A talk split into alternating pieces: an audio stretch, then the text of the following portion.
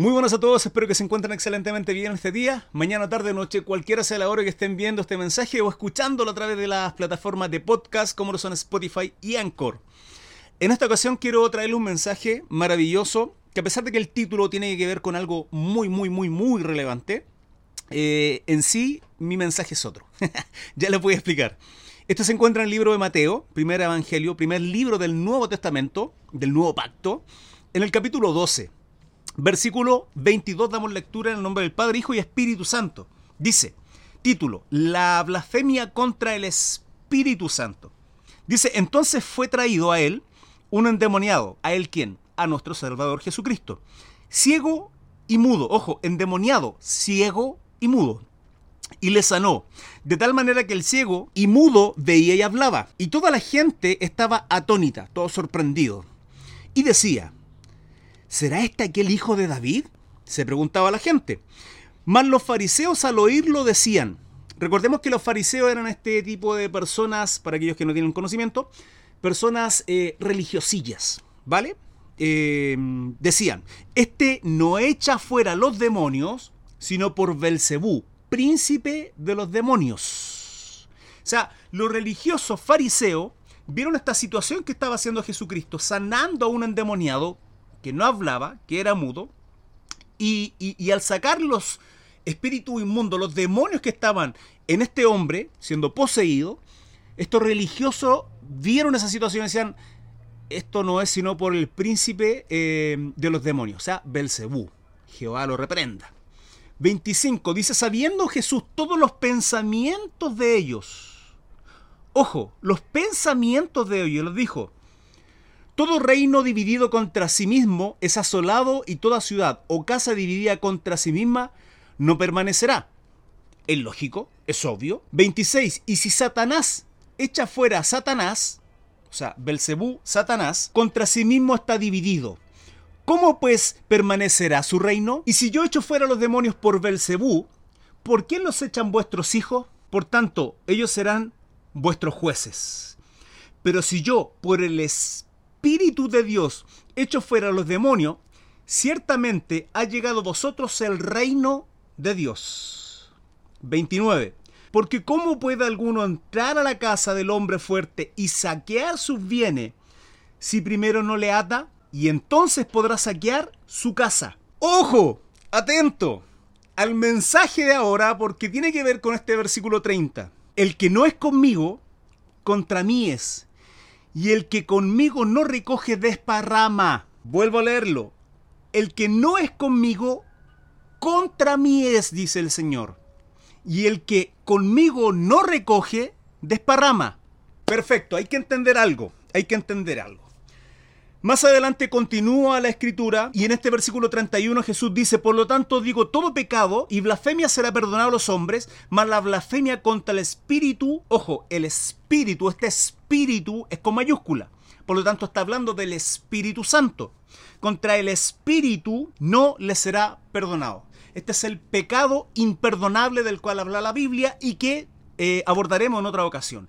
Si le interesa, por favor déjenmelo en los comentarios y yo con gusto eh, lo estaré estudiando con ustedes. No obstante, lo que quiero tocar en esta ocasión es esa.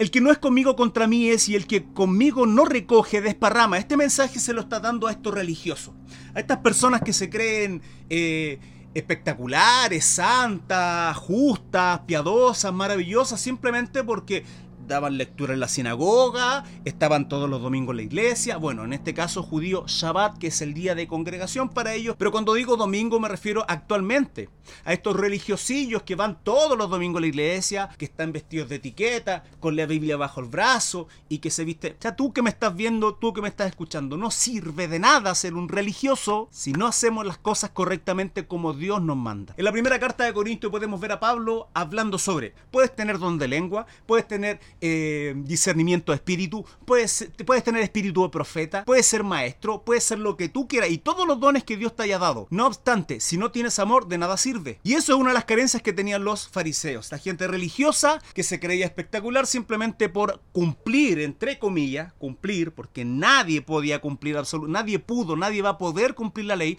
sino solo Jesucristo, pero ellos creían que sí que cumplían toda la ley y con eso se sentían con el derecho de juzgar, criticar e incluso a nuestro Salvador Jesucristo. Varón perfecto, varón perfecto, sin pecado alguno. No obstante, cuando vieron a Jesucristo sanando y haciendo milagro, dicen esto, por Belcebú, dice, atribuyendo la gloriosa obra sobrenatural del Espíritu Santo en nuestro Salvador Jesucristo, obrando para bien, para sanidad en un hombre, siendo libertado de estos demonios, siendo libertado de esta atadura, dicen por medio de Belcebú. Y Jesús luego lanza este versículo, el 30, dice, el que no es conmigo contra mí es, y el que conmigo no recoge desparrama.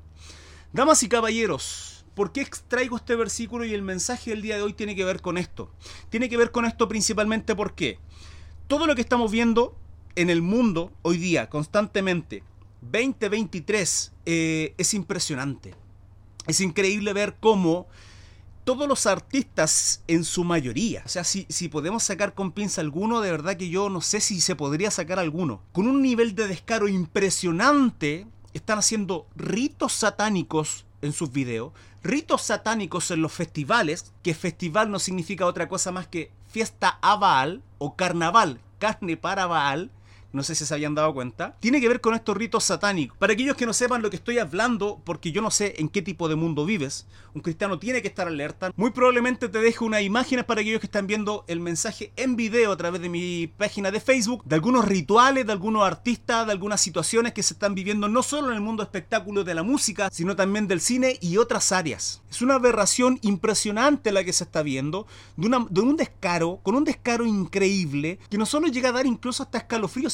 que llega a dar asco. Las aberraciones que se están dando lugar en película, en el cine, en los medios de comunicación, en la televisión, en los, en los grandes artistas, músicos, influencers, etcétera. Para aquellos que están escuchando el podcast, vale decir solo el audio porque, por ejemplo, en Spotify no se puede ver video, sí en Anchor. Bueno, les recomiendo que busquen en YouTube. Les recomiendo sin lugar a duda el canal de Parafantástico. Es un, es un canal que no estoy completo y absolutamente de acuerdo en todo lo que se expone ahí, pero es un canal que mantiene a la gente despierta de las situaciones que están haciendo la élite, hacia dónde están canalizando a la gente y lo guían como borregos hacia el pecado, la inmundicia, la aberración y la inmoralidad, damas y caballeros. No obstante, ¿por qué les menciono todo esto? Porque el versículo 30 dice, el que no es conmigo contra mí es y el que conmigo no recoge desparrama. Porque la gran pregunta es, ¿somos cristianos? ¿Hay diferenciación en nosotros y la gente del mundo? Yo no sé dónde tú vivas, yo no sé de qué país tú seas, de qué ciudad tú seas, pero hay algo que distingue al Hijo de Dios. Eh, lo pueden ver en tus ojos. La gente que no es cristiana tiene que ver ese, tú tienes algo, ese, ese qué sé yo. Un hijo de Dios es diferente a la gente del mundo. La Biblia nos enseña que estamos en este mundo, pero no somos de este mundo. Pero la pregunta es tú y yo, ¿estamos llevando una vida cristiana? ¿Estamos viviendo bajo la luz de la palabra de Dios? ¿Es la palabra de Dios la que nosotros nos dirige? ¿Estamos viviendo como Dios desea que tenemos que vivir nuestras vidas en todos nuestros roles? Lo pregunto porque si sigues viendo las películas que todo el mundo ve, si sigues idolatrando a todos estos artistas que hacen rituales de manera descarada en sus videos, en conciertos, en festivales, exactamente como el mundo lo hace, si sigues vistiéndote, hablando, llevando una vida completa y absolutamente igual que todas las personas en este mundo que no son cristianas, entonces mi pregunta es qué clase de cristianismo estamos llevando. Y quiero que no se malinterprete, esto no se trata de ser legalista. Se trata de entender lo que Dios desea para nuestra vida. Y no podemos vivir la vida del cristianismo como tú o yo queremos, o como tú y yo pensamos, o a nuestra manera. Se trata de vivir la vida como Dios dice. Vuelvo a reiterarte el versículo. El que no es conmigo, contra mí es.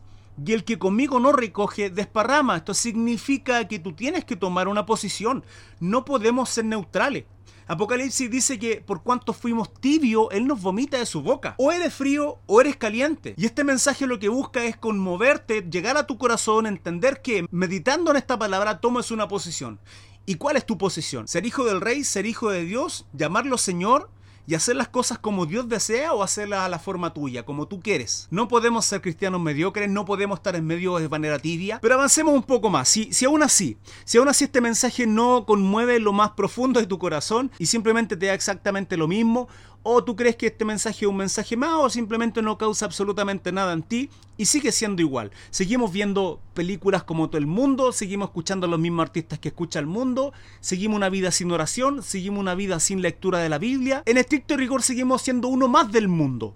Pero creyéndonos cristianos. Va a llegar el momento, va a llegar la situación, va a llegar la instancia en que tú y yo tendremos que tomar una posición. Damas y caballeros, los tiempos se están finalizando, todo está llegando a un fin, las profecías ya están por casi por completo todas cumplidas. El pueblo de Dios tenemos que estar en santificación velando, como lo dice Mateo 25. Miren, más allá de lo que dice Mateo 24 y la gran profecía del fin del siglo, de los tiempos, eh, de todo lo que nosotros conocemos como humanidad, como, como Estado civil, como naciones, etc. Y más allá del tiempo o el conocimiento de saber o no cuándo viene nuestro Salvador Jesucristo por su iglesia al arrebatamiento, lo importante es que tú y yo nos mantengamos en santidad. Y en santidad significa apartarnos de lo que significa el mundo y buscar la santificación por medio del Espíritu Santo a través de la oración, la escritura, que es la palabra de Dios y el ayuno. Tenemos que constantemente estar en comunión con Dios y esa comunión no tiene que ver con salgo de mi casa, Señor bendice este día, guárdame, amén. Tampoco es Señor bendice tu alimento, doy gracias, amén. No, estar en comunión significa buscarle constantemente, meditar en su palabra, para meditar en la palabra tengo que leerla. Esa es la relación que Dios desea que quiere, que sabe que necesitamos para estar constantemente en comunión con Él. Mateo 25 habla de esto, de la espera, de la espera al esposo. Es lo que se supone que como pueblo de Dios tenemos que estar haciendo, velando constantemente, esperando al amado de las naciones, a nuestro Salvador Jesucristo. Pero la pregunta es cómo lo estamos esperando. ¿Viendo Netflix? ¿Viendo HBO? ¿En el sillón? ¿Viendo Hollywood? ¿Comiéndonos con patata? todo lo que nos dan a través de los canales de YouTube, con estas aberraciones en festivales, si te deleitas en el pecado o aplaudes la depravación, las atrocidades que se presentan en estos videos, en estos conciertos, en estos recitales, de verdad que yo no sé qué tipo de cristianismo estamos llevando. Y vuelvo a reiterar, el que no es conmigo, contra mí es. Y el que conmigo no recoge, desparrama. Acá no hay puntos medios. O es a la derecha o es a la izquierda. Y yo no sé qué posición estemos llevando a cabo. Insisto, tendremos que tomar una posición y esa posición va a ser determinante en qué va a ocurrir con nuestras vidas, con nuestra alma. Yo no sé cuál sea la posición que tú hayas tomado o cuál es la vida que estés llevando a cabo día a día. No obstante, mi vida fue transformada por Jesucristo muchísimos años atrás. Hoy día vivo para Cristo, predico de Cristo, adoro a Jesucristo, sirvo a Dios con todas mis fuerzas, con todo el gozo y te hago una invitación a que tú hagas lo mismo. Convierte tu corazón si llevas una vida de pecado, quebrántate ante su presencia y busca a Jesucristo para que reine en tu día a día. Que tengas un día maravilloso y que Dios te bendiga. Hasta pronto.